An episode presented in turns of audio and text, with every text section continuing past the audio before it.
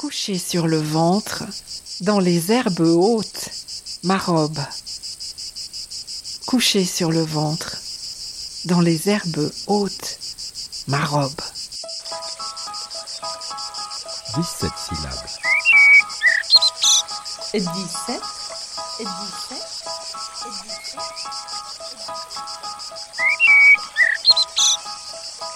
17 syllabes, le podcast qui vous montre qu'avec le haïku, on peut tout vivre et tout dire en maximum 17 syllabes.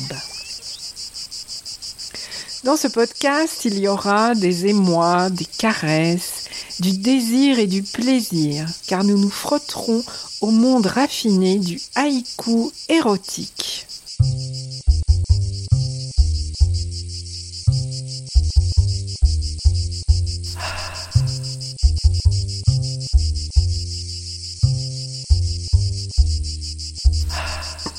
Érotisme et Japon sont deux mots qui vont bien ensemble, et depuis fort longtemps.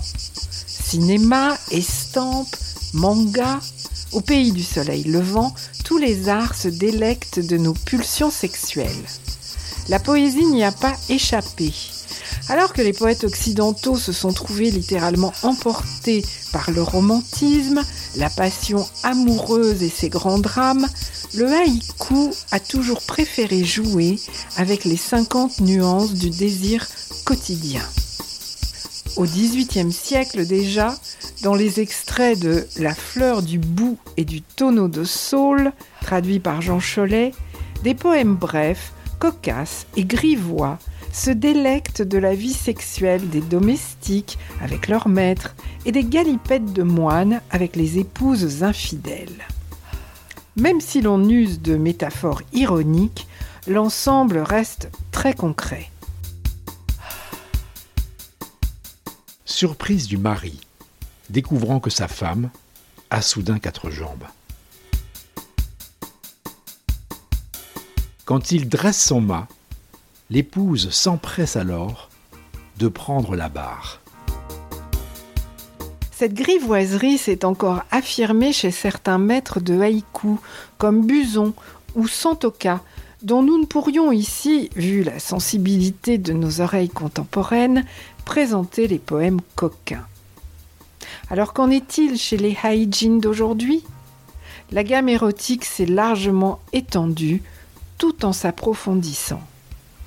Des premiers troubles du désir au plaisir le plus intense, L'écriture de haïku se donne désormais la liberté de tout évoquer, et malgré sa brièveté, elle y parvient.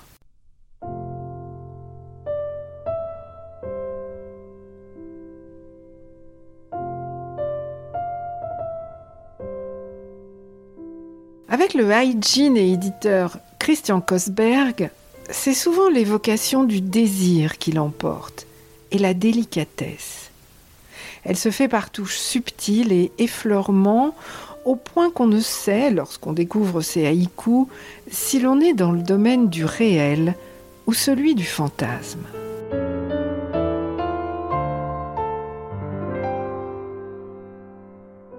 Minuit. Elle me donne un baiser à combustion lente. Panne de courant.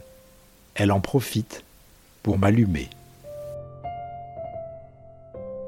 Couloir d'avalanche, ta nuque offerte à mes baisers. Chez le poète hongrois Abashli Kunzey, auteur d'une thèse sur le rôle des fantasmes sexuels dans les classes dirigeantes, le jeu sexuel, en revanche, assumé et accompli, n'hésite pas à prendre toute la place.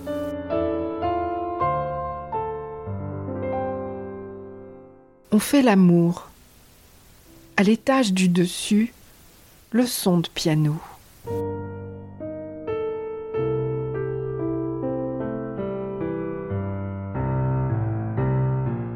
Douceur du printemps.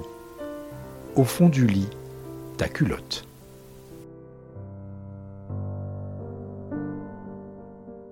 On ramasse des myrtilles. À la dérobée, tes seins. Mais Abashli Kunzei, lequel de vos haïkus érotiques préférez-vous? Alors, un que j'aime beaucoup, c'est découvrir dans un sous-bois ton sexe roux. Découvrir dans un sous-bois ton sexe roux. On est dans l'automne. On est dans l'automne. Exactement. Mais oui, parce qu'on imagine les feuilles, on imagine l'écureuil. euh, Il y a un côté un peu comique. Et voilà, je, je trouve qu'il est, il est amusant. euh, il y a une vraie chute parce qu'on se demande ce qu'il va découvrir. Le mot sexe c'est pas évident, mais moi je me, l'autorise. Et je trouve qu'il a une sonorité aussi, euh, sexe roux. Enfin, il y a quelque chose d'évocateur. On voit la scène. Alors bon, après, faut pas trop donner de détails, mais Est-ce vraiment jouissif de raconter la fête sexuelle en moins de 17 syllabes? L'idée, c'était de voir si le haïku était capable de rentrer dans l'amour et l'érotisme. Ce qui est un peu un défi parce que, a priori, non. Les théories sur les haïkus vous disent que dès que le moi est boursouflé, dès que l'émotion l'emporte, on perd la tranquillité du haïku. Et je suis pas complètement d'accord avec ça parce que mon objectif c'était d'aller piocher plutôt des images, euh, des émois, des désirs. On n'était pas dans la passion amoureuse. C'est simplement il y a des images euh, de jupes de femmes, de regards qui pour moi peuvent faire partie du monde du haïku. Pour la poétesse Pascale Dehoux, qui a signé avec Christian Kosberg et Vincent Waro un recueil érotique à six mains intitulé Soi, S-O-I-E-S, la philosophie du haïku est particulièrement propice à l'évocation foisonnante du désir et de l'empire des sens. Je trouve que de toute façon, le haïku, c'est le poème de la sensualité. Alors, euh, où commence l'érotisme et où est-ce qu'il termine Je ne sais pas. Il n'y a pas vraiment de porte entre euh, ces, les haïkus non érotiques et les haïkus érotiques, puisque on peut humer euh, le parfum d'une plante, on peut euh, jouir du spectacle d'un ciel et finalement euh, se retrouver euh, dans des passions, des passions sensuelles, sensorielles. Et finalement, le haïku érotique est pas si loin que ça. Il décrit euh, un geste, un geste amoureux, il décrit euh, effectivement une image, une couleur, une sensation, une respiration. Et de cette image, toute petite, de ce, geste amoureux, on peut déplier comme un origami tout le désir et tout le plaisir euh, qu'on peut ressentir. Nuit avec toi, je ne dors que d'un sein. Parquet en bois, ta nuit rejoint ma chambre. La vie, ce peu qui nous reste entre deux étreintes. On peut interpréter tous différemment euh, les haïkus et les haïkus amoureux en particulier. Ça fait écho à son propre euh, rapport au corps, au désir, au plaisir. Donc ça sonne et ça vibre différemment euh, selon qui on est. Parce que je pense que le haïku ne juge pas. Il décrit l'instant, il décrit euh, l'émotion instantanée du poète. Que l'on soit allusif ou que l'on soit explicite, tout résonne. Marchant devant toi, je laisse ton regard faire ce qu'il veut. Baiser entre tes lèvres, moi. Vincent Ouaro, poète et fondateur de la page Facebook Un haïku par jour, observe que les femmes sont particulièrement expertes à cet art de la suggestion appuyée. Souvent chez les hygiènes euh, masculins, je ne sais pas si c'est de la pudeur, mais on est plutôt sur le registre comique ou polisson ou euh, coquin. Chez les femmes, euh, ça va plus dans la sensualité, ça peut être euh, assez trash. Il y a peut-être plus d'honnêteté dans la façon de parler de son désir, euh, de sa sexualité. Chez les auteurs femmes, même chez les japonais, hein, on trouve beaucoup plus de hygiene japonaise qui aborde ces sujets-là que d'hommes. Pascal Dehoux, elle, admire la délicatesse des hygiene masculins avec qui elle a collaboré. C'est vrai que moi je suis admirative des deux poètes euh, avec qui j'ai écrit. J'ai envié finalement parfois la grâce qu'ils ont eue pour enrober l'érotisme et la sensualité. Moi j'y suis allée plus franco. J'ai l'impression.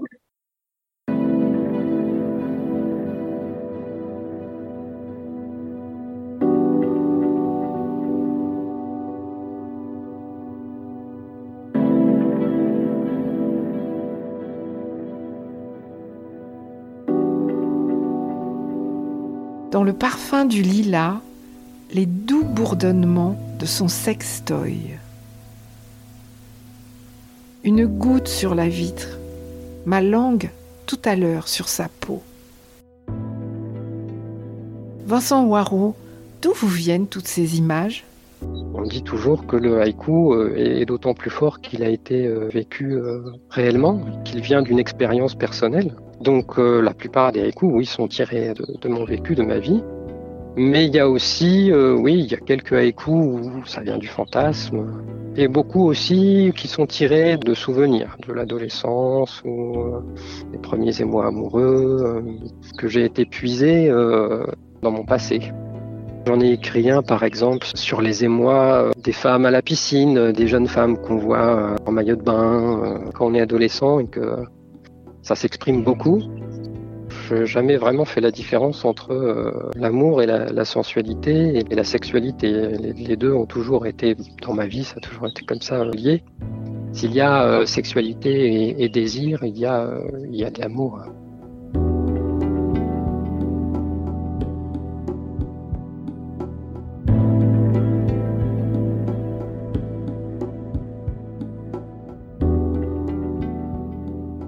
Novembre dans le hall de l'immeuble, long baiser adolescent. Le haïku, c'est un croquis sur le vif, c'est-à-dire qu'on va pas décrire toute une scène, on va choisir un angle de vue, une partie de la scène, une partie du corps, pour euh, se focaliser sur un moment euh, très concret, très précis, qui va permettre d'être euh, intense. Et c'est ça qui est fort dans le haïku, c'est ce regard-là, cette façon, comme un instantané photographique, on va mettre la focale sur un élément très précis. Ça peut être euh, euh, des lèvres humides, euh, deux mains qui se touchent, une transparence d'un vêtement. Et on va pas en dire trop, on va être à la fois très concret et puis un peu évasif. Et c'est ça, à mon avis, qui fait la, la, magie du haïku et la force des haïkus érotiques quand ils sont bien faits, ce qui n'est pas évident. Tout dur et tout doux, entre le pouce et l'index, Bourgeon de magnolia. Courbe blanche, ces petits bruits mouillés dans la nuit.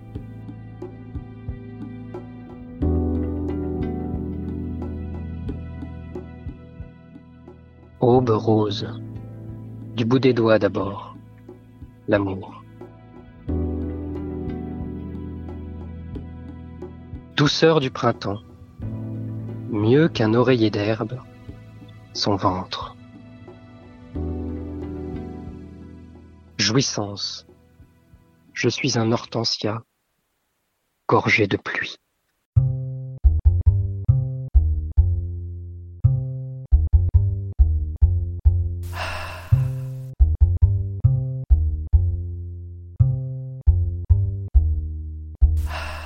Les haïkus de la fleur du bout et du tonneau de saule, traduits par Jean Cholet, sont publiés aux éditions Philippe Piquier. Ceux de Abashli Kunzei, 30 petites pièces d'amour, sont parus aux éditions En volume. Enfin, les haïkus érotiques de Christian Kosberg, Pascal Dehoux et Vincent Waro sont parus dans le recueil collectif Soi, S-O-I-E-S, aux éditions Tapuscrit.